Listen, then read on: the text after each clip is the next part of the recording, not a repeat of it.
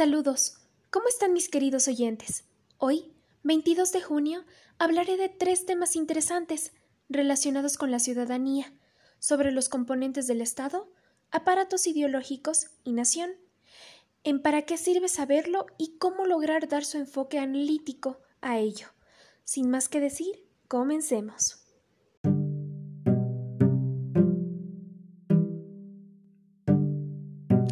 Los componentes del Estado se caracterizan por tener sus cuatro elementos básicos, que son los tribunales de justicia, las Fuerzas Armadas, la Policía Nacional y la soberanía.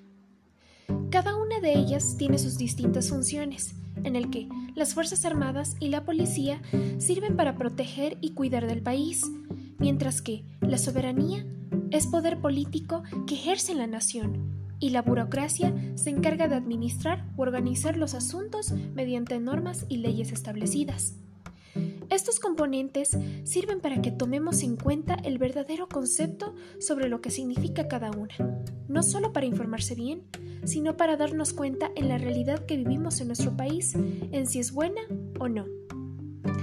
Pero en sí, estos componentes de Estado han fallado con el paso del tiempo, a causa de la injusticia y la inmoralidad que reflejaron sus acciones, ya que nuestro país no ha obrado con sinceridad y empeño en poder obtener un mejor futuro y avance próspero a ello.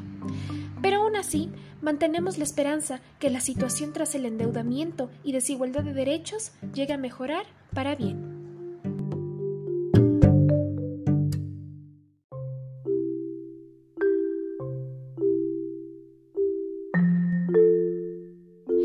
Aparatos ideológicos se relacionan con la educación y los medios de comunicación. La educación es un derecho que tenemos todos al momento de nacer, en el que nos ayuda a prepararnos por medio del conocimiento y la razón. En cambio, los medios de comunicación se engloba todo lo que es publicidad, redes sociales, noticias, entre otras, donde es un espacio en el que relacionado con la educación influye de mejor manera al momento de referirnos, sea en valores o principios, en el que sirva con informaciones adecuadas para un beneficio común.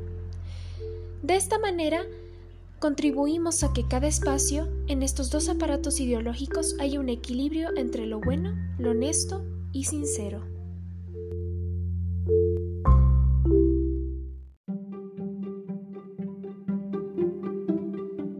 Y en la nación se especifica por el grupo de habitantes en el país.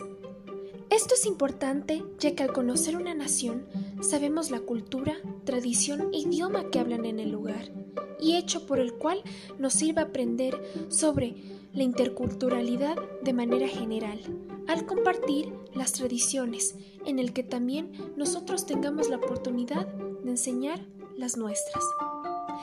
Eso fue todo por hoy mis oyentes. Espero que les haya gustado y me despido con una bella música que alegrará su interior. Y recuerden, citando lo que Thomas Jefferson decía, una ciudad informada es el único depositario verdadero de la voluntad pública.